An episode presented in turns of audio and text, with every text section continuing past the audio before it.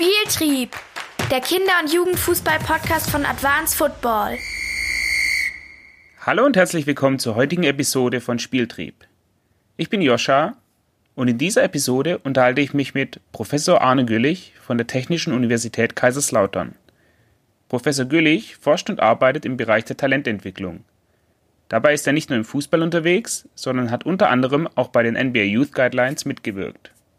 Was es mit diesen Guidelines auf sich hat, erfahrt ihr gegen Ende des Gesprächs. Außerdem unterhalten wir uns über das Talentförderprogramm des DFBs und wo es seine Stärken und Schwächen hat. Ich wünsche euch viel Spaß mit dieser durchaus kontroversen Episode von Spieltrieb. Spieltrieb Doppelpass. Hallo Herr Güllich, schön Sie hier zu haben. Am besten stellen Sie sich kurz selbst vor. Wer sind Sie und was machen Sie aktuell? Ja, sehr gerne, Herr Walle. Hallo. Ähm, ich bin äh, Professor für Sportwissenschaft an der Technischen Universität Kaiserslautern. Ähm, wir ähm, forschen dort, äh, also einer unserer Forschungsschwerpunkte ist Jugendsport und innerhalb des Jugendsports ähm, die Talententwicklung, auch die Programme und Einrichtung der Talententwicklung. Das heißt, wir interessieren uns auch für Sportorganisationen, ähm, lassen die sich evaluieren, ob sie also effektiv sind, nicht so effektiv. Das sind so einige unserer Forschungsschwerpunkte. Ihre eigene sportliche Karriere, Laufbahn, selber mal Fußball gespielt oder komplett woanders? Natürlich habe ich auch als Junge mal Fußball gespielt, drei Jahre. Ähm, äh, ich bin eigentlich aus der Leichtathletik. Ja, also das ist die Sportart, die meine ganze Sportlaufbahn durchzogen hat. Ähm, ich bin selbst äh, Leichtathlet gewesen. Ich habe Weit- und Dreisprung gemacht, meistens so bis zum regionalen Niveau, manchmal bis hin drüber hinaus. Ähm, ich habe als relativ junger Mensch, als 16-Jähriger, als Übungsleiter auch schon begonnen in unserem damals Dorfverein ähm, und habe dann zum Studium nach Mainz gewechselt. Da war ein wesentliches Motiv für mich tatsächlich der USC Mainz. Ich wusste, hier gibt es einen starken Leichtathletikverein und ich wollte mich in der Leichtathletik weiterentwickeln. Ähm, und äh, habe dann die Gelegenheit gehabt, auch beim USC Mainz als Trainer äh, zu arbeiten, erst im Jugendbereich und später auch im Erwachsenenbereich und habe dann irgendwann so ab Mitte 20 meines Alters das große Glück gehabt, dass sehr sehr talentierte Athleten mit mir gerne zusammenarbeiten wollten, sodass ich also auch die Möglichkeit hatte, mit wirklich Nationalmannschaftsmitgliedern zusammenzuarbeiten, die bei Olympischen Spielen Weltmeisterschaften zu betreuen. Ähm, genau. Ich habe ähm, im Jugendalter auch die ein oder andere Sportart mal ausprobiert, habe mich da aber nicht so bewährt. Ja, ich habe also Volleyball auch mal gespielt, ich habe äh, äh, Basketball gespielt, beides jeweils so zwei, drei Jahre. Das war dann parallel zur Leichtathletik und am Ende bin ich immer wieder zur, also bei der Leichtathletik auch geblieben bin auch heute ehrenamtlich äh, in der Leichtathletik tätig. Ich bin im Präsidium des Deutschen Leichtathletikverbandes als Vizepräsident für Bildung und Wissenschaft. Ähm, ja, so viel vielleicht zu meiner Person erstmal, oder? Was ist so der Themenschwerpunkt, mit dem Sie sich jetzt aktuell beschäftigen? Mhm. Ähm, Talententwicklung, Jugendsport, Sportorganisationen, Evaluation von Organisationen. Das sind so unsere Forschungs- oder einige unserer Forschungsschwerpunkte. Und das ausschließlich im, in der Leichtathletik oder ist das dann komplett sportartübergreifend? Über alle Sportarten, auch in verschiedenen Ländern. Also wir haben Kooperationsprojekte mit der NBA, wir haben Kooperationsprojekte mit UK Sport. Ähm, ja, aber die meiste Forschung von uns ist in Deutschland. Zum Thema NBA wird man später auch noch einen Fragenblock haben. Ähm, aber lassen Sie uns doch gleich mal einsteigen. Ich habe in Vorbereitung auf, auf dieses Gespräch äh, die ganzen Bücher aus dem Studium nochmal gewälzt und da gab es ein Zitat von Ihnen oder zumindest aus dem von Ihnen veröffentlichten Buch. Als Talent wird eine Person aufgefasst, die sich noch in der Entwicklung zu ihrer individuellen Höchstleistung in einer Sportart befindet und von der eine künftige Entwicklung besonders hoher Leistungsfähigkeit und hoher Erfolge im Spitzensport erwartet wird. Das nochmal ein bisschen zusammengefasst und ein bisschen komprimiert. Was ist in Ihren Augen ein Talent? Ja, ja. Ähm, am einfachsten könnte man sagen, jemand, der äh, in der A-Nationalmannschaft spielt, von dem wissen wir, der war früher mal ein Talent. Umgekehrt in jungen Jahren aber zu sagen, wer später mal in der A-Nationalmannschaft spielen wird, ist viel schwieriger. Und ähm, die Definition, so wie Sie es eben äh, äh, beschrieben haben, das das trifft es schon ziemlich gut. Das sind also äh, junge Sportler am Anfang ihrer äh, Sportlaufbahn, ähm, die ein hohes Potenzial haben, um äh, später einmal Spitzenleistungen im Spitzensport zu erreichen und große Erfolge zu erzielen. Schwierigkeit im Fußball, äh, ein Talent zu beschreiben, liegt darin, ähm, dass ähm, die Leistungsstruktur im Fußball äh, multidimensional ist und nonlinear und ähm, die verschiedenen Komponenten kompensierbar sind. Was meint das? Also multidimensional. Sie müssen, um gut Fußball zu spielen, müssen sie eine ordentliche Schnelligkeit, äh, Gewandtheit, Kraft, Schnelligkeit, äh, äh, Kraftausdauer haben. Sie müssen aber auch eine gute Ballkontrolle beim Passspiel, beim Dribbling, bei Ballan- und Mitnahme haben. Außerdem müssen sie eine gute Spielübersicht, ein gutes Spielverständnis haben und müssen noch bestimmte psychische Fertigkeiten mitbringen. Also müssen sehr gewissenhaft sein, hochmotiviert sein und so weiter.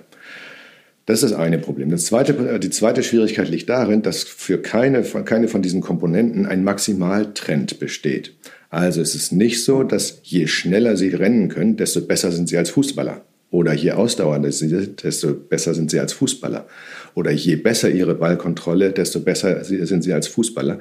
Sondern für jede dieser Komponenten muss ein, ein bestimmtes optimales Mindestmaß erbracht werden. Sie müssen aber nicht maximiert werden. Jetzt sind alle unsere Talenttests aber eigentlich auf, äh, darauf ausgerichtet, ähm, zu gucken, inwieweit individuelle Unterschiede zwischen jungen Spielern spätere individuelle Unterschiede in der Spielleistung erklären.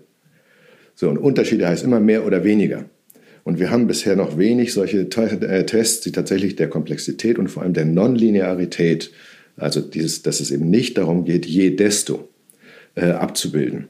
Ja, Im Ergebnis ähm, ja, es gibt, äh, es gibt ganz viele wissenschaftliche Studien, die sich daran versucht und teilweise auch die Zähne ausgebissen haben. Ähm, anhand welcher Merkmale kann man jetzt am besten im jungen Kindesalter schon vorhersagen, wer später mal besser oder schlechter Fußball spielt. Und da gibt es einige Verfahren, die haben eine Aufklärungsquote so um null. Aber es gibt auch einige, die bis teilweise 50, einige sogar bis 70 Prozent zutreffender Zuweisung gelangt sind. Also Zuweisung von, wer ist aufgrund des Tests im Alter von, sagen wir mal, zwölf Jahre, wird eine Vorhersage gewagt, wer wird später besser und schlechter spielen. Meistens wird in zwei Gruppen eingeteilt. Ja. Kam ins NLZ, kam nicht ins NLZ, blieb im der NLZ oder wurde wieder weggeschickt. Also das waren so die, die Designs, drei, fünf Jahre manchmal. Ähm, ja, und tatsächlich gibt es Studien, die dann also bis zu 70 Prozent der Treffergenauigkeit gelangten. Ähm, jetzt müssen wir nur wissen, das bildet nicht die Treffergenauigkeit in der Praxis ab. Warum? In diesen Studien, da habe ich typischerweise Stichproben von, ich sage jetzt irgendwas, 30 und 30 Spielern. Ja? Also habe ich schon mal eine, eine, eine sozusagen Würfelwahrscheinlichkeit von 50 Prozent in der einen oder anderen Gruppe zu sein. In der Praxis ist die Basisrate, nennen wir das, also die, der Anteil derjenigen aus der Population, der jungen Spieler, die später mal Spitzenspieler werden, ja viel geringer. Nehmen wir mal an, die würde bei einem Tausendstel liegen. Das trifft übrigens die Wirklichkeit, so wenn wir NLZs beispielsweise betrachten, äh, gar nicht so schlecht. Ja? So jeder tausendste NLZ-Spieler wird später mal Erstligaspieler. Ähm,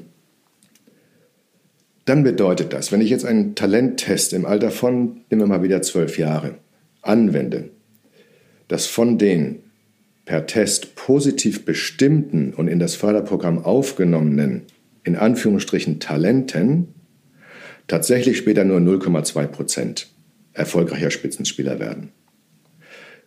Das würde zutreffen, wenn der Test eine, eine, äh, äh eine Genauigkeit in der Bestimmung des Talents von 70 Prozent hätte. Würden wir jetzt diese Testgenauigkeit von diesen 70 Prozent, was das höchste ist, was wir bisher in der Forschung erzielt haben, sozusagen, auf unglaubliche 90 Prozent steigern, dann würde die Trefferquote von 0,2 Prozent auf ganze, Achtung, 0,9 Prozent steigen. Und das ist die große Schwierigkeit der Talentbestimmung ähm, im Sport allgemein und im Fußball nochmal verschärft. Das nochmal so ein bisschen runtergebrochen und ein bisschen einfacher weil Sie jetzt auch die, die Erfolgswahrscheinlichkeiten von verschiedenen ähm, Tests aufgeführt haben. Gibt es denn aber Verhaltensauffälligkeiten oder Merkmale, die sich erkennen lassen, wo ich sagen kann, das, das steigert die Wahrscheinlichkeit, dass er Profi wird oder dass er ein sehr guter Fußballer wird, zumindest? Ja. Also, was kann Talenterkennung? Talenterkennung kann ganz gut bestimmen, wer auf keinen Fall Fußballprofi wird. Das geht mit ganz guter Sicherheit. Talenterkennung kann auch entsprechend bestimmen, wer vielleicht ein Fußballprofi wird. Aber dieses vielleicht heißt eben eine, eine Bestimmungswahrscheinlichkeit von einem Promille. Ja. Verhaltensauffälligkeiten. Es gibt Spieler, die werden erfolgreiche Spitzenfußballer und waren als Kinder total unauffällig. Es gibt andere, wo Beobachter von damals, ihr Jugendtrainer oder vielleicht ihre Eltern oder so später berichten, ja, das haben wir damals schon gesehen, wie der mit dem Ball umging, das war ganz außergewöhnlich oder der war so flink und schnell und so weiter. Der Punkt ist, ich kann auf ganz viele verschiedene Weisen ein erfolgreicher Fußballspieler sein. Ja? Ähm, gucken wir uns Messi und Iniesta. Ja, gelten oder galten als, als einige der weltbesten Fußballspieler. Die waren nicht die schnellsten, nicht die stärksten, nicht die ausdauerndsten oder sind's. Ja, nicht die ballgewandtesten, ziemlich ballgewandt, aber eben auch nicht äh, so. Es gab andere, die hatten noch bessere Ballkontrolle äh, und so weiter. Ja. Ähm, so, also überall ziemlich gut, aber nicht so richtig herausragend. Außer in einem Punkt, äh, äh nämlich die, die Einschätzung der Spielsituation. Ähm, also bevor die den Ball äh, annehmen, wissen die genau, was um sie herum los ist, wo ihre Mitspieler, ihre Gegenspieler stehen, wohin die sich bewegen, wie sozusagen die Spielsituationskonstellation gerade ist. Ob sie das mit 10 und 12 Jahren diese Fähigkeit auch schon hatten, äh, könnte ich jetzt gar nicht sagen. Äh, der Punkt ist, dass, das, dass die, all diese, äh, diese Leistungskomponenten, äh, die sind ja in hohem Maße plastisch. Also die können sich eben in der Entwicklung verändern und sie lassen sich auch in der Entwicklung verändern. Deshalb kann es durchaus sein, dass jemand als Zwölfjähriger noch total unauffällig ist, aber plötzlich im Alter von 14 bis 16 Jahren einen riesen Leistungssprung macht. Andere sind schon sehr früh sehr auffällig und man denkt, oh, das ist ein Rohdiamant. Ähm, und die erfüllen auf lange Sicht die Erwartungen dann nicht. Also Ihre Frage war Verhaltensauffälligkeit. Ähm, kann ich nur so beantworten, kann sein, muss aber nicht sein. Okay.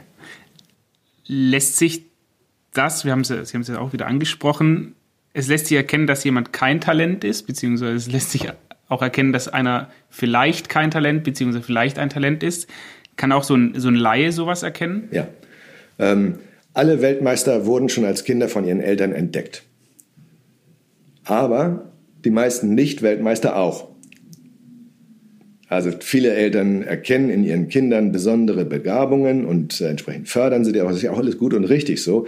Aber die Bestimmungsgenauigkeit ist natürlich auch nicht höher, sondern eher noch niedriger, als wenn man jetzt wissenschaftliche Verfahren an, anwenden würde. Sind uns da andere Sportarten weiter? Also wir werden nachher noch auf den Basketball äh, zurückkommen, aber gibt es andere Sportarten, die in dieser Prognosewahrscheinlichkeit, auch von ihrer Struktur, die sie als, als Spiel bieten, die da schon weiter sind? Nein, das Problem ist in allen Sportarten gleich. Ja, ähm, wir haben auch erst gedacht in, in unserer Forschung, dass äh, bei den monostrukturierten Sportarten, Schwimmen, Radfahren, Radrennsport oder so, ja, da müsste es doch einfacher sein, weil ich diese Komplexität nicht habe. Am Ende zeigt sich, dass es auch selbst in diesen Sportarten äh, die Problematik die gleiche ist. Auch da lassen sich Talente nur sehr schwer und sehr ungenau schon in jungem Alter bestimmen und vor allem von Nicht-Talenten unterscheiden, weil auch in diesen Sportarten am Ende es eben nicht nur die Ausdauer ist, die ich für hohe Leistungen brauche oder im Schwimmen ist das Wassergefühl, ähm, sondern selbst in den Ausdauersportarten machen am Ende äh, koordinative äh, Fähigkeiten oder Fertigkeiten den Unterschied, weil die alle, also alle Marathonläufer haben eine großartige Ausdauer, sodass die Ausdauer nicht mehr den Unterschied macht. Also kurzum, das Problem haben alle Sportarten. Sie haben ein bisschen Unterschiede in der, in der Vorhersagegenauigkeit, je, äh, wenn die Leistungsdichte geringer ist. Ja, klar, wenn die Leistungsdichte geringer ist, dann sind die Leistungsunterschiede größer. Und je größer die Leistungsunterschiede, ähm, desto, äh, desto höher ist die Trefferquote, sozusagen die Treffergenauigkeit bei der Vorhersage, äh, wer, wer wird mal hohe und wer wird geringere Leistungen erzielen. Im, Grund, Im Großen und Ganzen haben aber alle Sportarten dasselbe Problem. Was bedeutet das jetzt für Vereine und für Trainer, wenn wir wissen, wir haben ein Problem bei der Talentauswahl? Also was sind Gegenmaßnahmen, die dazu führen könnten, dass man eine höhere Erfolgswahrscheinlichkeit bekommt? Irgendwann mal? Ja, das ist eine schwierige Frage. Also äh, wenn, wenn die, die erste Antwort ist, es gibt wissenschaftlich keinen Nachweis, ähm, dass eine verlässliche frühe Talentdiagnose mit hoher Gewissheit möglich ist. Dann heißt die Konsequenz, nee, wir können keine verlässliche Talenterkennung machen, auch nicht in der Praxis. Die Frage stellt sich ja, äh, wo muss ich überhaupt eine Talentauswahl treffen oder wo muss ich überhaupt eine Talenterkennung zum Zwecke einer Talentauswahl äh, durchführen. Also wenn ich keine Talentauswahl beabsichtige, dann brauche ich auch keine Talenterkennung, also Unterscheidung von höheren oder, geringeren Talenten überhaupt zu treffen. So in 99 Prozent der Fußballvereine trifft das ja gar nicht zu. Ja, die haben ihre E-Jugend Und die sagen nicht so, jetzt sind wir 14 oder 15, darf nicht mehr mitspielen, weil den halten wir nicht für talentiert genug. Das kommt auch in den meisten Vereinen nicht vor. Und wenn sie 25 Spieler haben, dann machen sie eben eine zweite Mannschaft. Dann gibt es eben die E-Jugend 1 und 2. So, das heißt also, das Talentauswahlproblem stellt sich für die meisten Vereine gar nicht als Fragestellung. So, und wenn ich keine Talentauswahl brauche, brauche ich auch keine Talenterkennung. Nur in wenig, also in dem übrigen etwa einem Prozent, ja, das ist also die, die sind die Stützpunkte im, im Fußball und äh, die, die Nachwuchsleistungszentren. Da ist die Anzahl der Plätze begrenzt. Es gibt mehr Interessenten, als es Plätze gibt. Und nur deshalb muss ich eine Auswahl treffen. Und, und die Auswahl will ich irgendwie begründen. Also gucke ich, wen halte ich für am talentiertesten. So, das äh, ist hausgemacht, das Problem. Ja, weil die NLZs, die sind ja nicht naturgesetzlich da, sondern die haben wir uns ja selbst geschaffen. Und mit der, mit der Schaffung der NLZs haben wir uns auch die Notwendigkeit einer Talentauswahl und damit einer Talentdiagnose geschaffen. Ähm, so, was kann man tun, sozusagen, um wenigstens ein bisschen besser zu werden in der, in der, in der Talentauswahl? Erstens, ähm, gut, das glaube ich ist hinlänglich bekannt, ist mit einer einmaligen, einfachen Messung von was auch immer äh, ich ungenauer bin in der, in der Talent, äh, Diagnose, als wenn ich über einen gewissen Zeitraum mehrmals äh, Daten über, diese, über, über, die, über einen jungen Spieler sammle. Das Zweite ist, dass ich nicht monodimensional, sondern multidimensional herangehe. Was ist damit gemeint? Dass ich nicht nur auf die aktuelle Spielstärke beispielsweise, wie immer auch erfasst, äh, gucke, sondern vielleicht mir verschiedene Komponenten äh, betrachte. Drittens, dass ich also Komponenten Schnelligkeit, Gewandtheit, Kraft, Ausdauer, Ballkontrolle, Spielübersicht, vielleicht psychische Merkmale. Nicht? Ähm, also psychische Merkmale, Gewissenhaftigkeit, Motivation, Einsatzbereitschaft. Ähm, interessanterweise soziale Unterstützung, wenn ich kurzen, eine kurze Schleife machen darf. Es gibt eine Studie, die hat tatsächlich psychische Merkmale von jungen Fußballspielern im Kindesalter untersucht und diese Fußballspieler über 15 Jahre weiterverfolgt in Holland, in den Niederlande. Ähm, der, der Forscher heißt Van Ipperen.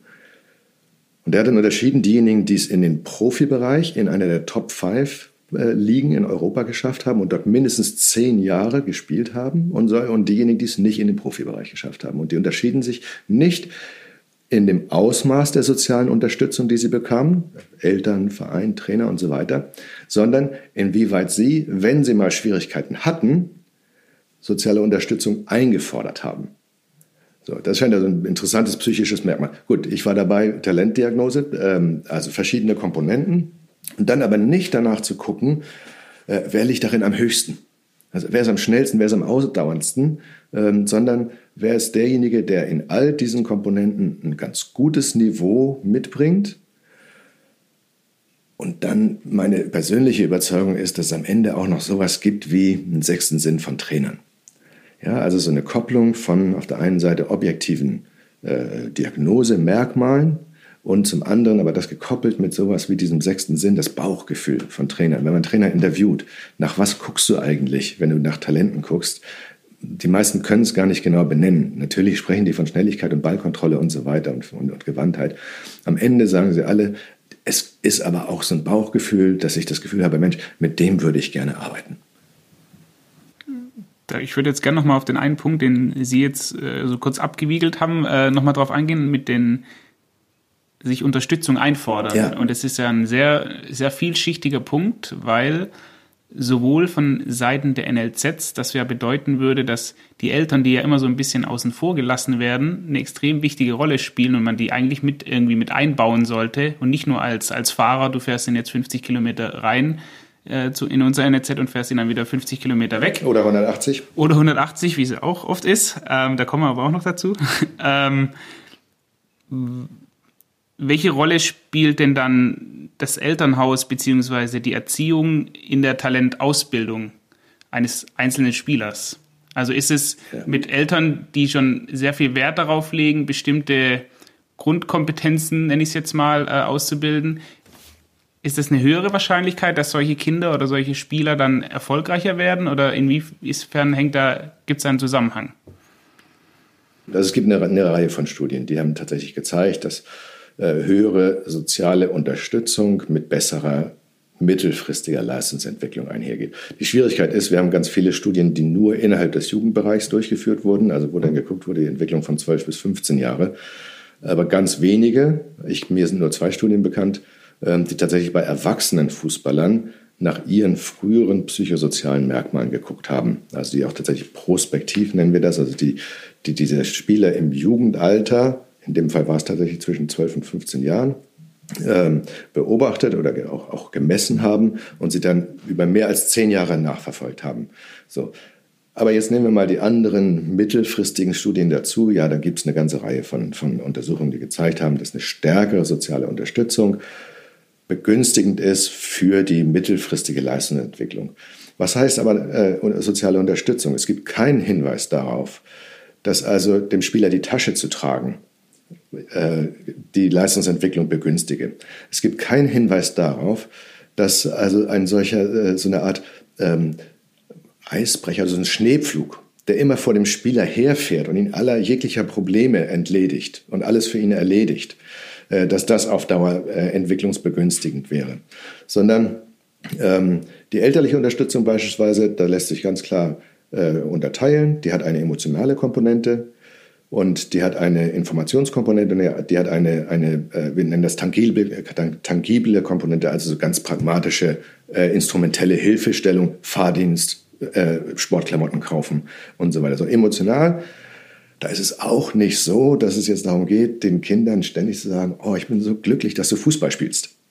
Sondern da reicht schon, wenn beim Abendessen mal gefragt wurde, wird, und äh, wie war es denn heute? Äh, was ist denn aus deinem Streit mit Marvin geworden? Oder so, also dass einfach Interesse gezeigt wird und dem Kind signalisiert wird, wir, wir interessieren uns dafür, wir finden das gut, dass du Fußball spielst. So, informationale Komponente, dass die Kinder, die wissen zunächst mal nicht selbst, wie mache ich das, dass ich in einen Fußballverein eintrete und Mitglied werde. Ja. So, wie ist das, wenn ich jetzt aufs Turnier fahre? Wie wird das eigentlich sein? Wie viel spiele ich da? Wie viel Pause? Solche Dinge. Ja. Äh, informationale Komponente. Und äh, die, äh, die, dritte, die instrumentelle, habe ich eben ja schon Beispiele gesagt. Da geht es tatsächlich um Anmeldung, Beitrag zahlen, ähm, das Kind zum Training fahren, abholen, eventuell zu den Spielen hinfahren. Ähm, ja, also was es ganz pragmatisch bedarf, um überhaupt diesen Sport wahrnehmen zu können. So, das ist die zentrale Funktion der Eltern nicht je mehr Unterstützung, desto besser. Ja. Ja. Aber wenn ich nochmal diese, diese äh, Studie auf den, äh, aus den Niederlanden aufgreifen darf, das war ja schon ziemlich sensationell. Also es zeigte sich eben, dass es nicht so ist, je mehr Unterstützung und Allround-Pamperung, desto besser ist die Entwicklung der jungen Spieler, sondern erstens nur, wenn Probleme überhaupt und Schwierigkeiten auftraten, und zweitens, dann war es die aktive Einforderung der Spieler von sozialer Unterstützung. Und das machte den Unterschied. Und das ist eben eine proaktive Tätigkeit der Spieler selbst. Und das, das war das Interessante dabei. Und das Zweite, was Van Iberen ebenfalls beschrieben hat, war, dass äh, alle Spieler treffen irgendwann auf Schwierigkeiten. Und natürlich wachsen die auch, indem sie die bewältigen. Wer keine Schwierigkeiten hat, kann nicht wachsen. Wer, wer nicht auf Probleme betrifft, kann sich nicht entwickeln. Ja? Sondern wir entwickeln uns an Herausforderungen. So. Und dass, wenn Schwierigkeiten auftraten, ähm, dann neigten diese Spieler eher zu problemorientierten Bewältigungsstrategien als zu emotional orientierten Bewältigungsstrategien. Mhm. So, also auch das äh, hat nochmal präzisiert, was andere Studien schon, schon gezeigt hatten. Es wird von Resilienz gesprochen, also äh, Widerstandskraft gegen äh, Schwierigkeiten, Hindernisse, Widrigkeiten. Ähm, und das wurde in dieser Studie eben inhaltlich nochmal beträchtlich präzisiert.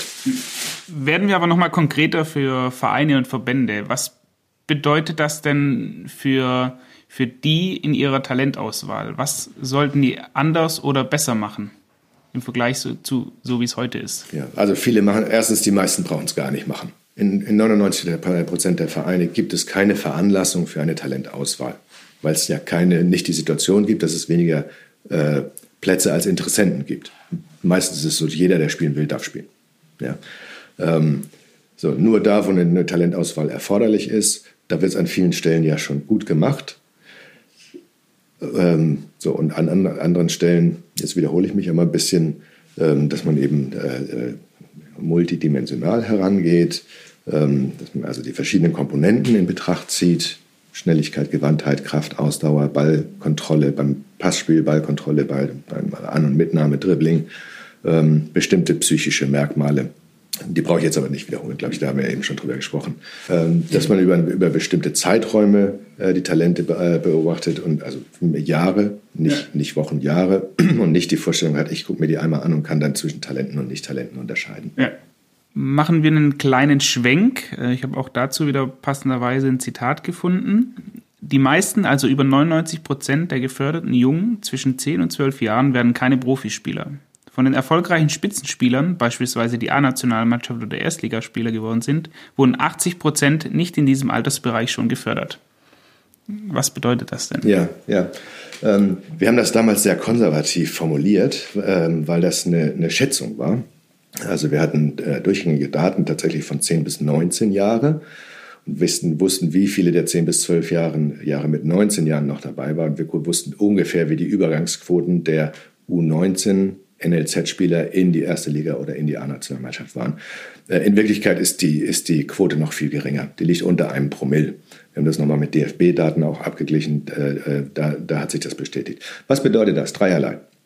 Erstens, ähm, die meisten Spieler, die schon früh in der Förderung sind, werden keine erfolgreichen Spitzenspieler. Zweitens, die meisten erfolgreichen Spitzenspieler waren nicht schon sehr früh in der Förderung. Und drittens, jetzt muss man in dem Zusammenhang noch ergänzen, ähm, wir haben eine relativ hohe Auffrischungsquote in den Förderprogrammen.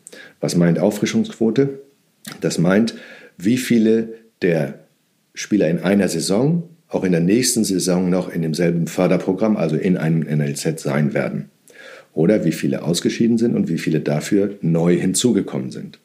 und diese Auffrischungsquoten, die liegen in den NLZ so zwischen 20 und 30 Prozent pro Jahr etwa. Heißt, wenn ich also mit einer U12 trainiere, dann kann ich erwarten, dass in, in der nächsten Saison, wenn die U13 sind, dann ein Drittel der Spieler nicht mehr identisch sein wird mit denen der letzten Saison ähm, und äh, entsprechend ein Drittel neue Spieler dabei habe. Ja. Ähm, was lässt sich daraus schließen?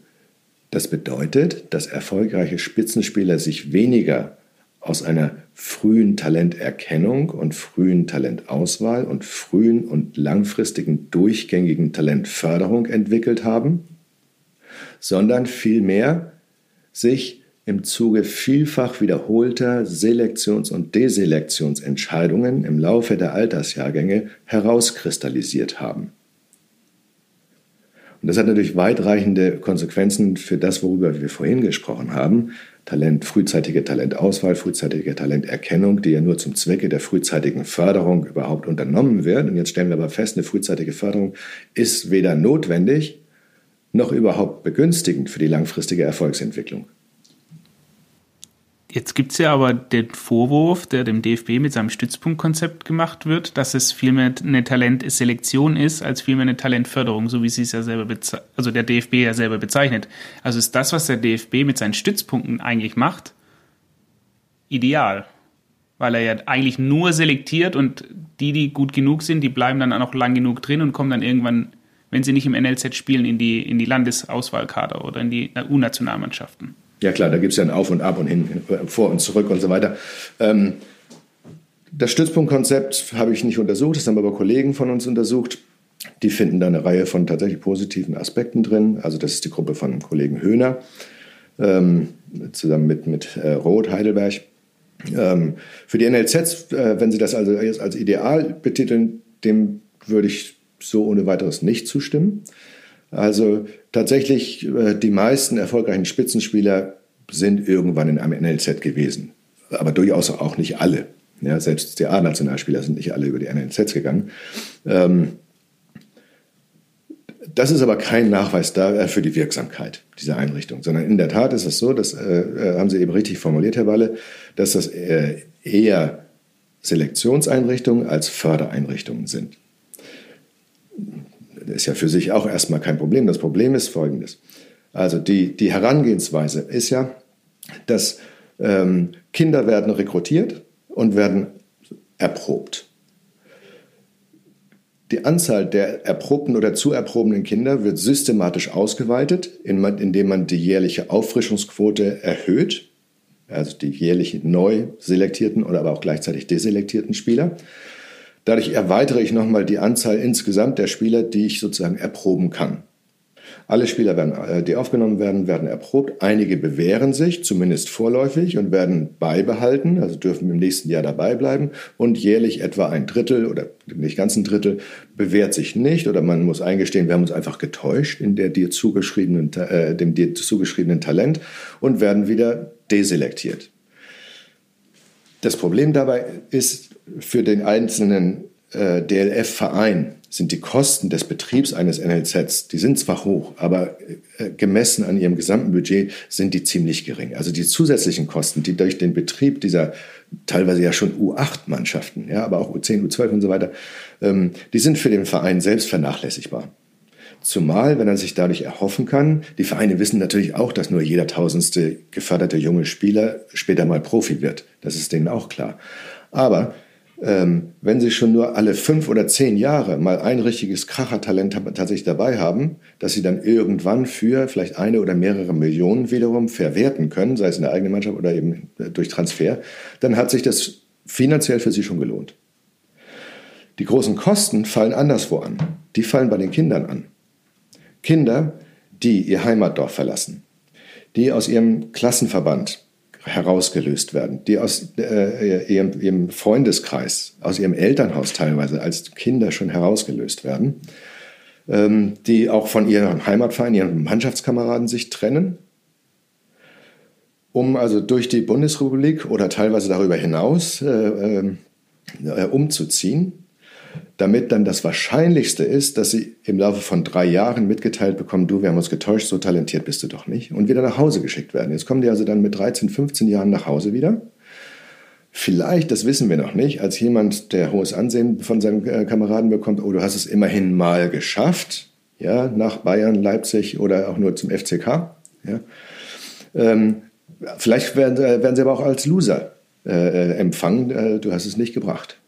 Ja, so, so oder so kommen sie zurück in einer Phase, wo exakt die, die Klicken sich gebildet haben, wo also äh, die, die, die Jugendlichen in die Pubertät kommen und diese ganzen äh, wichtigen sozialen Prozesse und auch Entwicklungsaufgaben bewältigen müssen. Sie sind drei Jahre raus gewesen und kommen jetzt wieder rein. Ja. Während dieser drei Jahre haben sie zusätzliche Kosten. Sie müssen mehr trainieren, haben weniger Zeit für alles mögliche andere, also ihre eigentliche Kindheit, aber auch für ihre Bildung. Dann kommen sie in ein System, äh, wo sie auf der einen Seite rundum behütet, aber eben auch rundum äh, beaufsichtigt und bevormundet sind. So, alles das sind Kosten, die anfallen und die fallen vollständig auf Seiten der, der, des Kindes an. Aber das sind Kinder. Das sind, Entschuldigung, kleine Würmer, die können das noch gar nicht beurteilen, auf was, für was sie sich da entscheiden oder für was da für sie entschieden wird. Sie haben noch nicht die Entscheidungsreife, das überhaupt zu überschauen, was das bedeutet, auf das Sie sich einlassen. Sie sind alle nur verrückt gemacht von dem Bundesliga-Wahnsinn. Genauso wie eben viele Eltern leider auch. Und im Ergebnis niemand übernimmt die Verantwortung für diese Kinder. Und das ist das Drama der NLZs. Die Vereine übernehmen die Verantwortung nicht, das sind nur Lippenbekenntnisse in den meisten Fällen. Ja, aber das Reden und Handeln fällt dort ziemlich weit auseinander. Die Verbände tun es auch nicht. Der DFB erkennt zwar die, die Situation und auch die, die, die Schwierigkeiten dieser, der, dieser Situation ist aber natürlich völlig machtlos, äh, weil er auf die DLF und die Nachwuchsleistungszentren nur ganz geringen Einfluss hat.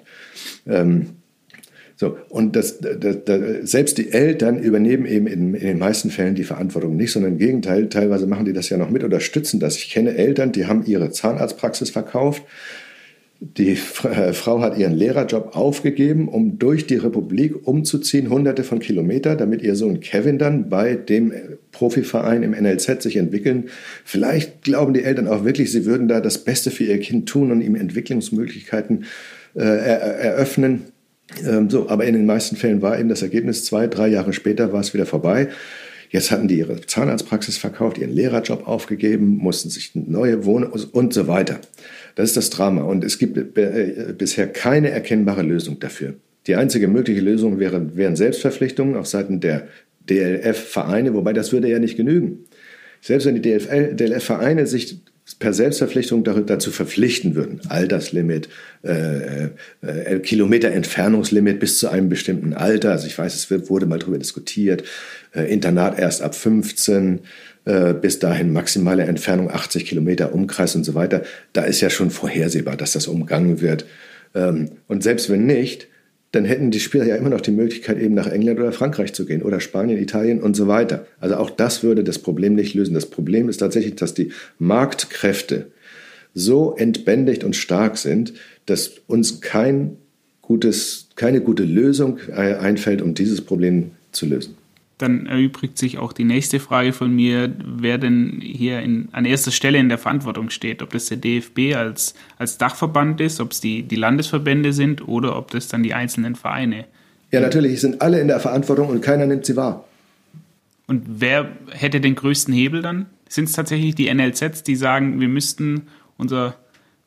Nein, an erster Stelle ist es Verantwortung der Eltern bzw. Erziehungsberechtigten. Ja, ähm, das ist auch ihre, ihre Aufgabe.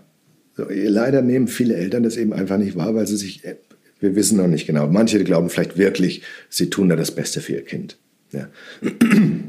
ähm, aber viele sind auch ebenfalls erfasst von dem Bundesliga-Wahnsinn. Vielleicht glaubt auch der eine oder andere Mensch, das ist ja eine tolle Altersversorgung für mich, wenn mein Kind Fußballprofi wird. Ja. Das, also was man tun kann und was man auch erwarten müsste von den DLF-Vereinen ist Ehrlichkeit.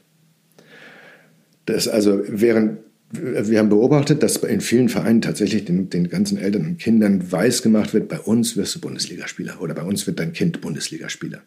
Ehrlich wäre, ihnen zu sagen, das Wahrscheinlichste ist, dass du in drei Jahren hier schon nicht mehr dabei bist und deine Chance, die Chance, dass dein Kind bei uns Bundesligaspieler wird, ist 1 zu 1000.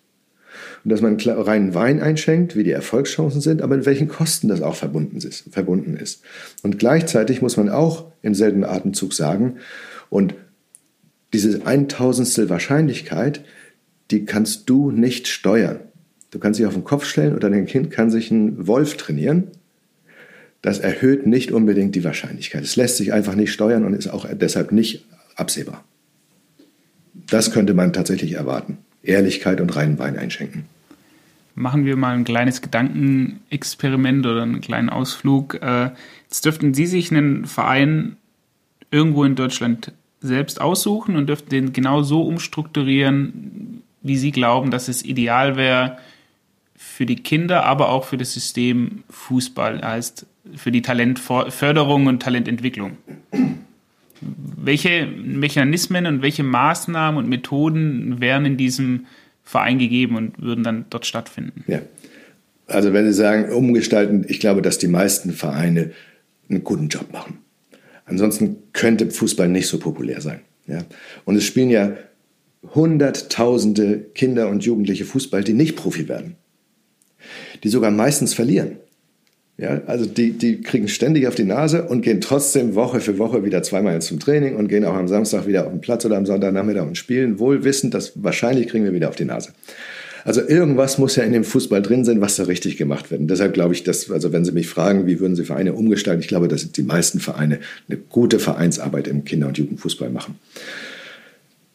Es gibt aber auch Auswüchse ähm, oder also ja, nicht so wünschenswerte Entwicklungen ähm, und denen würde ich vielleicht was entgegenhalten. Zwei Prinzipien. Das erste Prinzip ist, dass ein vielseitiges, freudvolles, spielerisches, kindergerechtes Fußball trainieren und spielen gestaltet wird, wo Spielen im Vordergrund steht. Ähm, und das zweite, es gibt ein gutes Kriterium dafür, ob wir im, im Fußballverein äh, gute Vereinsarbeit gemacht haben. Wenn unsere Mitglieder, nachdem sie ihre Fußballlaufbahn abgebrochen haben oder einfach ausge, ausklingen lassen haben, ja, der eine mit 14, der andere mit 26, wenn sie dann sagen, auch wenn ich nicht erfolgreich war, war das eine gute Zeit. Und das müsste für uns das Kriterium sein. Dass also während wir mit den 8, 10, 12-Jährigen zusammen Fußballtraining und Fußballspiele ähm, gestalten, wie müssen wir das anlegen, damit unsere heutigen Kinder in zehn Jahren sagen, auch wenn wir nicht erfolgreich waren, war das eine großartige Zeit. Welche Rolle kommt da den Trainern dann dazu? Ja, die zentrale Rolle. Also die sind natürlich diejenigen, die das Training gestalten, die die Spieler aufstellen, die Mannschaftsaufstellung machen, die also, äh, entscheiden, machen wir heute Spiele, Spielformen oder machen wir in der Gasse aufstellen und drillen und passen die Bälle hin und her. Ähm, habe ich hohe Bewegungszeiten, geringe Bewegungszeiten? Äh, ist das freudvoll? Ist das spielerisch? Ist es vielseitig angelegt? Ähm, erkunden wir auch mal andere Sportarten, auch im Fußballtraining. Warum nicht mal Tischtennis spielen? Warum nicht mal Turnen, Gymnastik und so weiter? Ähm, und ein nicht zu vernachlässigendes Element ist auch außersportliche Unternehmungen und Veranstaltungen. Also das Vereinsleben lebt eben nicht nur von den 90 Minuten Training und Stunde Spiel am Wochenende, ähm, sondern auch das drumherum, dass man also mal gemeinsam veranstaltet, dass es natürlich eine Weihnachtsfeier gibt und mit Ehrung der Torschützenkönig und so weiter, aber dass wir vielleicht auch mal einen Ausflug zusammen machen, vielleicht sogar mal ein Trainingslager, eine Exkursion. Vielleicht auch, wenn ich sage Trainingslager, muss ja auch nicht sportbezogen sein. Also es scheint eine Rolle zu spielen, dass auch außersportliche gemeinsame Unternehmungen äh, unternommen werden und das stärkt die Gemeinschaft. Wie steht da der DFB mit seiner Trainerausbildung da, jetzt im Vergleich zu anderen Sportarten? Sie haben ja den, den Einblick. Ist das auf einem guten Weg? Entwickelt sich das die letzten Jahre oder stagniert man da auf ähnliche Weise? Jetzt behaupten Sie ja, die anderen würden stagnieren. Nein, die meisten Verbände haben gute Trainerausbildungskonzepte und machen eine richtig gute äh, Trainerausbildung. Auch der DFB, die ganze Welt beneidet uns, Deutschland, um unsere gute Trainerausbildung. Ich bin gespannt, ich bin neugierig. Das Konzept äh, was ja 2001 gelauncht, würde man heute sagen, wurde. Das beinhaltet ja eine bestimmte äh, Spielphilosophie, die einen bestimmten Spielertyp erfordert. Und deshalb können wir ja auch beobachten, also dass die Spielertypen viel homogener geworden sind, die in der Bundesliga spielen, die in der A-Nationalmannschaft spielen, die auch über die NLZs ausgebildet werden oder eben aus dem Ausland ausgewählt werden. Wenn jetzt Fußball sich wandelt oder, wir haben ja alle so ein bisschen das Gefühl gehabt bei der letzten WM, es hätte jetzt eines Plans B bedurft. Ja? Äh, wenn also die Anforderungen sich jetzt mal ändern, sei es, dass Fußballsysteme sich insgesamt ändern ähm, oder dass ich einfach ein bestimmtes Repertoire haben muss an Spielsystemen, an Spielern für Spielsysteme und so weiter, dann haben wir, da wir jetzt eine, sehr homogene Traineraus- und Spielerausbildung äh, äh über Jahre lang äh, äh, betrieben haben, möglicherweise wenig, weniger Reaktionsmöglichkeiten als andere, als andere Verbände das haben. Ähm, also Gesellschaft lernt ja, Fußball ist ein Teil von Gesellschaft, Fußball lernt auch. Wenn es aber sehr stark zentral gesteuert ist und eine zentrale Philosophie vorgegeben wird, dann kann man auf gesellschaftliche äh, Veränderungen als Gesellschaft schlecht reagieren. Das geht besser, wenn ich eine hohe Pluralität habe und dann eher in so einem evolutionären Prozess Gesellschaft aus der Vielfalt der Lösungsansätze lernt und immer wieder sind es äh, Epoche für Epoche andere Ansätze, die sich durchsetzen. Dafür muss, muss es aber andere Ansätze geben. Also wenn Sie Innovationen im Sport betrachten, der Nemec-Bär, die Boklev-Skisprungtechnik, der Club-Skate und so weiter, diese nichts davon ist zentral angeordnet gewesen, sondern es hat sich irgendwo in äh, Parzellen entwickelt, wo Tüftler getüftelt haben und innovative Lösungen gesucht haben. Da können wir gespannt sein, ähm, inwieweit da der deutsche Fußball mit einer homogenen, zentral gesteuerten Trainerausbildung und, und Spielerentwicklung, ähm, wenn es irgendwann äh, Änderungen erfordert, wie weit er da als gesellschaftliches System reagieren kann. Passendes Beispiel ist da ja dieses Mini-Fußball von Nino, was jetzt so ein bisschen in den Medien rumgeistert, wo es einfach darum geht, drei gegen drei nur noch zu spielen in der FE-Jugend, wo dann der Bayerische Fußballverband als, als Landesverband so ein bisschen vorbrecht und sagt, ab 1.7.2019 dürft oder könnt ihr das machen, wenn ihr möchtet. Wo es hingegen beim belgischen Fußballverband, hatten wir auch schon einen Blogbeitrag dazu, ähm, die eben angeordnet haben, in der F-Jugend wird eins gegen eins plus jeweils mit Torwart gespielt und da ist das dann verpflichtend. Mhm, mh. ähm, aber wie Sie schon gesagt haben, ist, muss man mal gespannt sein, inwiefern der DFB es dann schafft, das von oben auf die Landesverbände und dann der größere Schritt hier eigentlich noch in die, das Ganze in die Vereine zu tragen, wenn es denn irgendwelche Maßnahmen gibt, die da ergriffen werden. Weil das im Gegenzug ja ein kleines Problem ist, weil viele Trainer, und das ist auch das Feedback, das wir bekommen, und wenn man sich in den einschlägigen Foren und, und in der Literatur so ein bisschen um, umliest und umsieht, der Kinderbereich, also die untersten und da, wo die meisten Kinder und Spieler bewegt werden, da wird in diesen Augen zu wenig gemacht, um diese Trainer wirklich zu befähigen, so wie sie es angebracht hatten, altersgerechtes, entwicklungsgerechtes Training zu absolvieren. Aber es wird schon viel mehr gemacht, als es mal der Fall war. Und es wird viel mehr gemacht, als in, in Nachbarländern und auch in anderen Sportarten der Fall ist. Also ich, ich würde das, die, das Trainerausbildungssystem DFB würde ich nicht schlecht reden wollen. Ich glaube, das hat große Stärken und wie gesagt, wird anderswo beneidet. Ähm, wenn Sie jetzt eben sagen, was müsste der DFB tun? Die Frage, natürlich, der DFB ist zuständig für die obersten äh, Lizenzstufen der Trainerausbildung. Darunter sind die Landesverbände, die zuständig sind. Ähm, für mich ist die Frage, ob überhaupt der Ansatz, es müsste eine zentrale Instanz vorgeben, wie überall in, in, in, der, in der Bundesrepublik äh, Trainer auszusehen haben, ob das überhaupt der erfolgsversprechendste Weg ist. Oder ob da nicht ein, eine gesunde Mischung aus sowas wie einem gemeinsamen Rahmen und ansonsten Spielraum für äh, Variabilität, Pluralität, auch für Innovation gelassen wird. Absolut. Das sehe ich ähnlich. ähm, spannen wir nochmal den Bogen zurück zu den NLZs beziehungsweise zur Talentförderung. Es gibt die spezielle Maßnahme der Eliteschulen. Ja. Eliteschulen des Sports, Eliteschulen des Fußballs. Was gibt es denn Positives und was gibt es denn Negatives an diesen Maßnahmen oder an diesen Konzepten von Ihrer Seite aus, wo Sie sagen, das wäre eine, eine Bewertung, die ich da abgeben würde? Die meisten, die in Eliteschulen tätig sind, finden sie, finden sie ganz gut. Das wäre das Positive.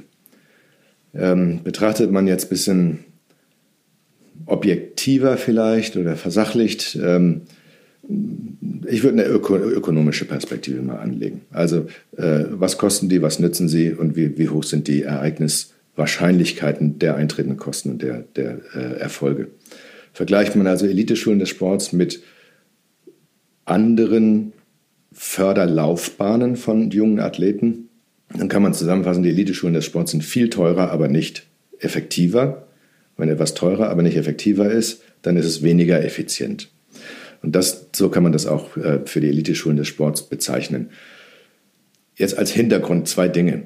Im Fußball bezahlen die Eliteschulen des Fußballs, äh, also werden ja zum großen Teil aus dem Fußball selbst oder mit Bezuschussung jedenfalls finanziert. In allen anderen Sportarten sind sie staatlich finanziert.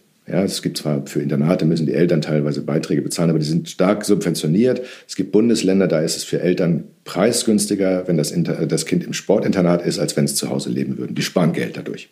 Ja. Ähm, so. Und wenn es nicht das eigene Geld ist, was man ausgibt, dann ist das ja meistens leichter. Ähm, und das ist wahrscheinlich ein Hintergrund. Der zweite Hintergrund ist, dass in den östlichen Bundesländern die Alternativen ja noch fehlen. Nach der Wiedervereinigung hat das Sportsystem in Ostdeutschland und auch zusammen mit der Landespolitik ja große Anstrengungen unternommen, um Vereinsentwicklung zu verhindern. Nicht nur nicht zu fördern, sondern zu verhindern. Und zwar mit dem Zweck, die Eliteschulen des Sports als Nachfolgeeinrichtungen ihrer Kinder- und Jugendsportschulen zu stabilisieren. Bis dann 1997 von Seiten des damals noch DSB, später DOSB, ähm, die anerkannt wurden und ein gemeinsames bundesweites Programm ähm, ins Leben gerufen wurde, wo das auch dann als Eliteschulen des Sports benannt wurde. So. Zieht man jetzt Bilanz, also wir haben, wir und andere haben dann eine, eine Vielzahl von Studien durchgeführt, ähm, und zwar sowohl auf der individuellen Ebene, also individuell Athleten, Sportler, die in Eliteschulen des Sports waren oder andere, die eben jenseits der Eliteschulen des Sports ihren Weg genommen haben, was ja nach wie vor die Mehrheit der Spitzensportler ist. Ja.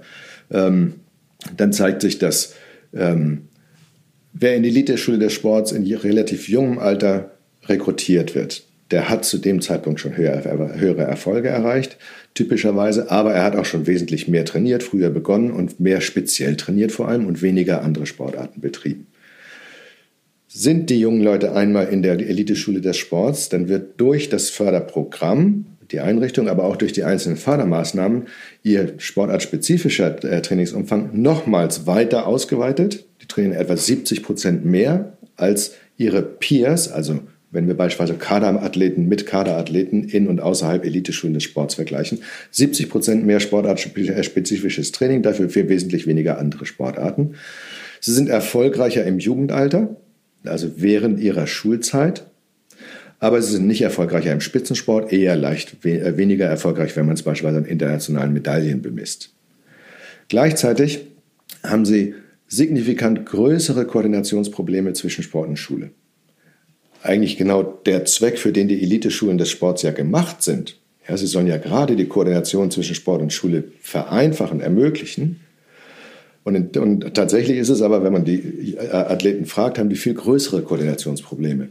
Und die sind dann immer einseitig in dem Sinne, dass die zeitliche Beanspruchung des Sports ihre verfügbaren Zeiten für Bildung beeinträchtigt. Und nie ist es umgekehrt, dass die zeitlichen Beanspruchungen für Schule ihre Zeiten für Sport beeinträchtigen würden, während genau für das Letzte eigentlich die Eliteschulen des Sports kreiert worden sind. So, und dann kommt noch dazu, ähm, dass ähm, die äh, schlechteres Wohlbefinden äh, berichten, höhere Häufigkeit von psychischen Auffälligkeiten ähm, in englischen Football Academies. Äh, wird also äh, berichtet von einer Kultur der Beaufsichtigung und Kontrolle und äh, ähm, Lifestyle Surveillance. Also es würde sowas bedeuten wie äh, Überwachung des Lebensstils der Kinder. Ja. Heißt als Empfehlung für für Eltern, die jetzt vor der Wahl stehen, stecke ich mein Kind ins Elite, in die Eliteschule des, des Fußballs oder des Sports oder stecke ich es ins normale Gymnasium, Realschule, wie auch immer, tendenziell eher aufs Normale.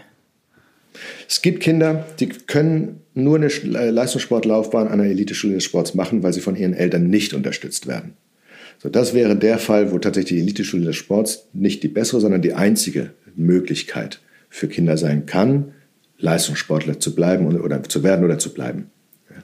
So, ansonsten, wenn es Alternativen gibt, wenn es also funktionierende Sportvereine, Fußballvereine in unserem Fall, im Umkreis gibt, dann spricht nichts dafür, dass die Laufbahn mindestens in frühen Jahren langfristig erfolgreich, also dass, äh, ja, dass äh, eine frühe Teilnahme an der Eliteschule des Fußballs die langfristigen Erfolgsperspektiven erhöhen würde. Also bis zum Alter von etwa 14 lässt sich das empirisch nicht nachweisen. Eher ist es umgekehrt, die meisten erfolgreichen Spieler sind nicht schon sehr früh in den Eliteschulen des Fußballs gewesen. Jetzt gibt es ja auch andere Sportsysteme. Äh, wenn man zum Beispiel nach Amerika schaut, die ja mit ihrem College- und Highschool-System das Ganze ein bisschen anders aufziehen, weil sie den Sport quasi in den Schulalltag integrieren. Sie haben bei den NBA Guidelines, Youth Guidelines äh, mitgewirkt. Wir haben auch dazu schon mehrere Blogbeiträge veröffentlicht. Ähm, für alle, die nicht wissen, um was es sich dabei handelt, was muss man sich denn darunter vorstellen? Ja, ähm, ich fand, das war eine ganz interessante Initiative, und zwar der NBA. Die NBA hat äh, Wissenschaftler angesprochen und, äh, und zwar mit dem Hintergrund, dass man das Gefühl hatte, dass man Missstände beobachtet hätte. Und dem wollte man entgegenwirken ähm, und hat also daraufhin ein Team von sieben äh, Wissenschaftlern international ähm, zusammengestellt. Also wir sind einfach angesprochen worden, wärst du bereit, da mitzumachen? Und äh, um äh, den Stand der Forschung zusammenzutragen, äh, was wir also mit relativ guter äh, Sicherheit und, und Gesichertheit sagen können über äh, Frühspezialisierung, über Umfänge von äh, speziellem sportartspezifischem Training im Kindes- und Jugendalter, über Häufigkeit von Wettkämpfen, ähm, über äh, Erholungs- und, und äh, Belastungs-Erholungsrelation. Ähm, ja, ich glaube, das waren einige der wesentlichen Punkte. Und werden diese Guidelines dann tatsächlich auch umgesetzt oder ist das nur eine Marketingmaßnahme der NBA, um, um ein bisschen mehr Strahlkraft zu haben und den sozialen Charakter einen Anstrich zu geben. Ja. Äh, müssen wir abwarten. Also die sind ja jetzt noch nicht so alt. Ja. Ähm, das war der erste Schritt. Nein, der erste Schritt war, dass wir, also wir Wissenschaftlerteam zusammen ein Review äh, geschrieben haben, eine, eine, Übersichtsarbeit, um mal den Stand der Forschung zusammenzufassen mit Bezug zu Basketball. Und der zweite Schritt war, dass daraus dann ähm, die Guidelines, die Richtlinien der, der äh, Junior NBA äh, entwickelt wurden ähm, mit, mit praktischer Anwendung dessen, wo wir als Wissenschaftler gesagt haben, jawohl, das können wir guten Gewissens mit hoher Gewissheit, mit hoher Gesichertheit sagen. Das Interessante war ja daran übrigens, es gibt ja kaum Verbände, die Obergrenzen für beispielsweise Trainingsumfänge beschreiben. Ja, die meisten Verbände, wenn sie so Rahmentrainingspläne von, von, von bundesdeutschen äh, Spitzenverbänden betrachten, dann werden da meistens Mindestumfänge äh, beschrieben. Und das fanden wir nun also äh, kurios. Äh, als Wissenschaftler war das für uns plausibel, aber dass auch ein Spitzenverband und dann auch ein, ein solcher, die NBA, dem ebenfalls gefolgt ist, beziehungsweise das auch also befürwortet hat, dass Obergrenzen beschrieben wurden. Nicht Untergrenzen, Obergrenzen. Wie viel sollte man maximal trainieren? Wie viel sollte man maximal an Wettkämpfen pro Tag, pro Woche äh, bestreiten und so weiter. Also ob die wirken, ähm, auf einer, ich sag mal, äh, äh, nicht wissenschaftlichen Ebene äh, berichten mir die Kollegen aus den USA, ja, dass ganz viele Trainer in den Highschools ähm, entweder sich äußern, jawohl, das finden wir gut, das finden wir richtig, das sehen wir ein, daran wollen wir uns halten oder daran halten wir uns, dass auch die NBA kontaktiert wird äh, von ganz vielen äh, Jugendtrainern. Das sind aber jetzt eher Beobachtungen, Alltagsbeobachtungen, richtig wissenschaftlich evaluieren. Damit ist letztes Jahr begonnen worden. Es soll ein fünfjähriger Längsschnitt durchgeführt worden werden, wo also die, äh, die letztes Jahr 14-jährigen Basketballspieler dann über fünf Jahre äh, beobachtet, begleitet werden sollen, wissenschaftlich begleitet werden sollen, Jahr für Jahr. Und äh, parallel ist beabsichtigt, die NBA-Spieler äh, zu befragen, wie sie sich denn in ihrem Kindesalter entwickelt haben. Das heißt, in sechs bis sieben Jahren werde ich Ihre Frage beantworten können. Dann treffen wir uns da nochmal. Ähm, jetzt ist eine der Hauptaussagen, die haben Sie auch schon genannt. Research shows that early sport specialization is not necessary to produce elite level performance. Was bedeutet diese Aussage, die ja in den NBA-Guidelines steht, denn für den deutschen Kinder- und Jugendfußball? Also was ist gemeint? Äh, es gibt ähm, wir nennen das Across Sports Specialization, also Spezialisierung zwischen Sportarten, also ob ein Kind mehrere Sportarten betreibt oder von Beginn an nur eine. Ähm, und es gibt aber auch Within Sport Specialization, also Spezialisierung innerhalb eines Sports. Das trifft für Mannschaftssportarten zu, wo es unterschiedliche Positionen gibt, Fußball, ähm, oder so Multidisziplinen-Sportarten, Schwimmen, Reiten, Skifahren, Leichtathletik, ähm, wo eben Frage, bin ich von Beginn an nur Sprinter oder mache ich Mehrkampf und mache ich Hammerwurf, Diskuswurf, Kugelstoßen, Hürdensprint, Weitsprung und Sprint? Übertragen auf den Fußball äh, stellt sich also die Frage, ist es am erfolgsversprechendsten, sehr früh Fußballer und nur Fußballer äh, also zu werden und nur Fußballer zu bleiben, seine ganze Sportlaufbahn äh, hindurch? Ähm, oder ist es erfolgsversprechender, zunächst mal in verschiedenen Sportarten sich zu erproben? Das kann nebeneinander oder nacheinander sein. Und erst später sich auf die eine Sportart Fußball zu spezialisieren. Das ist die eine Frage. Die zweite Frage ist, ähm, ist es erfolgsversprechender, relativ früh schon eine Position entweder zugewiesen zu bekommen oder für sich herausgefunden zu haben und auf der dann auch lebenslang Spezialist zu sein? Oder ist es erfolgsversprechender, Erfahrungen auf verschiedenen Positionen zu machen? Ähm, so, beide Fragen lassen sich so beantworten, dass äh, im Fußball es am erfolgsversprechendsten ist, sich relativ spät erst zu spezialisieren, sowohl was das Betreiben verschiedener Sportarten anbetrifft, als auch was die Spezialisierung innerhalb des Fußballs, also Positionenspezialisierung anbetrifft. Ähm, wir haben Nationalspieler, A-Nationalspieler im Fußball im Vergleich mit in Anführungsstrichen nur erste Bundesligaspieler und zweite und darunter Spieler äh, untersucht. Äh, wir haben die interviewt und nach ihrer Karriere gefragt. Äh, und das im Männerbereich und mittlerweile auch im Frauenbereich. Die Ergebnisse sind total eindeutig. Also die meisten äh, A-Nationalspieler und auch Erstligaspieler haben sich auf eine Position erst im frühen Erwachsenenalter spezialisiert. Dabei scheint es häufiger im Laufe der Karriere Bewegungen von vorne nach hinten als umgekehrt zu, äh, zu geben. Also häufiger werden frühere Stürmer spätere Verteidigungsspieler als umgekehrt. Ähm, beides bei den Männern und bei den Frauen. Und äh, die Spitzenspieler haben nicht alle, das sind ungefähr 60 Prozent, die bei den Männern, bei den Frauen ist mehr, 70, 80 Prozent, die im Kindesjugendalter neben Fußball auch andere Sportarten betrieben haben. Nicht nacheinander übrigens. Also Fußball wird mit fünf oder sechs Jahren begonnen. Es gibt die ein oder andere A-Nationalspielerin, die vielleicht erst mit zehn zum Fußball gekommen ist oder eine mit zwölf. Aber ansonsten typischerweise früher beginnt Fußball, so, aber parallel werden andere Sportarten betrieben. Das ist bei den Männern interessanterweise, wir wissen noch nicht genau warum, Tennis in erster Linie, die also typischerweise bis 14, 16 Jahre noch Tennis gespielt haben. Ähm, bei den Frauen auch Tennis, aber auch andere Spielsportarten, Handball, Basketball, auch Turnen und Leichtathletik, ähm, die also genauso häufig waren bei den, bei den erfolgreichen Frauen. Ähm, dabei war noch interessant, dass die, das war kein äh, nur äh, Freizeitsport treiben. Sondern diese Spieler, die waren Mitglied in einem Verein oder in ihrem Verein, eben neben der Fußballabteilung, auch in der Tennisabteilung, die haben an Wettkämpfen teilgenommen. Das heißt, es war kein Ausgleichssport, das war auch kein nur mit Freunden herum äh, äh, oder mit der Familie äh, äh, Freizeitsport treiben, sondern das war relativ langfristig, acht Jahre lang im Schnitt.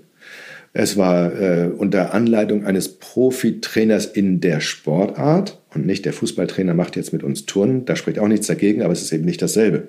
Ja? Und es war wettkampfbezogen. Viele von denen sind bis zum regionalen Niveau erfolgreich gewesen, auch in einer anderen Sportart. Ähm, genau. So, und innerhalb des Fußballs ähm, eben haben die meisten Spieler verschiedene äh, Positionen erprobt. Und das war nicht nur der Fall, dass sie innerhalb einer Saison, also erstmal links und rechts haben wir gar nicht unterschieden, sondern wir haben nur fünf Typen von Positionen unterschieden. Ja, Torwart, ähm, Verteidigung, defensives Mittelfeld, offensives Mittelfeld äh, und, und die, die Sturmspieler. Ähm, zwischen links und rechts haben wir nicht unterschieden, weil das war uns plausibel, das findet ja sogar während eines Spiels statt. Ja, so, ähm, so. Und da zeigte sich eben, dass es aber auch nicht nur war, dass innerhalb einer Saison man mal Innenverteidigung, mal Außenverteidigung gespielt hat oder mal ein Sechser, mal ein Achter gespielt hat oder so, ähm, sondern dass auch über mehrere Saisons hinweg man eigentlich Innenverteidiger war und dann zu irgendeinem Zeitpunkt, wir wissen nicht warum, war man Stürmer vielleicht. Wobei eher umgekehrt, dass man erst im Sturm gespielt hat und ab irgendeinem Alter, 16, war man dann vielleicht offensives Mittelfeld und ab 21 Jahren war man Außenverteidiger und blieb das dann. Zum Abschluss die Frage, die wir allen stellen. Sie haben eine Regel bzw. Vorgabe frei, die Sie in allen Nachwuchsabteilungen der 25.000 Vereine in Deutschland zur Pflicht machen könnten. Welche wäre das? Ich würde gar nichts zur Pflicht machen. Die, die, die jungen Leute und Älteren in den Vereinen, die machen überwiegend einen guten Job. Und das habe ich ja vorhin schon anklingen lassen, dass ich glaube, dass Gesellschaft sich nicht am besten entwickelt, indem irgendjemand zentral für alle irgendwelche äh, äh, äh, äh Direktiven äh, gibt. Aber ich, Anregungen will ich gerne geben. Da wiederhole ich mich jetzt ein bisschen oder greife das von vorhin nochmal auf. Ähm, Fußball im Verein hat für sich seinen Wert, egal ob daraus Profispieler entstehen oder nicht. Das heißt, es geht darum, am Ende sagen zu können, es war eine gute Zeit, mal zwei oder acht oder auch 30 Jahre Fußballspieler gewesen zu sein, unabhängig davon, ob es erfolgreich wurde oder nicht. Und eine gute Zeit war es dann, wenn ein freudvolles Fußballtraining und Fußballwettkampfsystem gemacht wird, das was starke spielerische Anteile hat, was kindgerecht, entwicklungsgemäß ist und was nicht nur aus Training und Wettkampf besteht, sondern auch einem, einem gesunden, gemeinschaftlichen Vereinsleben drumherum. Herr Göhlich, vielen Dank für das Gespräch. Danke auch. Spieltrieb, Doppelpass. Das war das Gespräch mit Professor Arne Güllich. Wenn ihr mehr zu den angesprochenen Themen wissen möchtet, besucht unseren Blog auf advance.football/blog oder folgt uns auf allen gängigen Social Media Kanälen sowie überall, wo es Podcasts gibt. Bis dahin eine gute Zeit, macht's gut.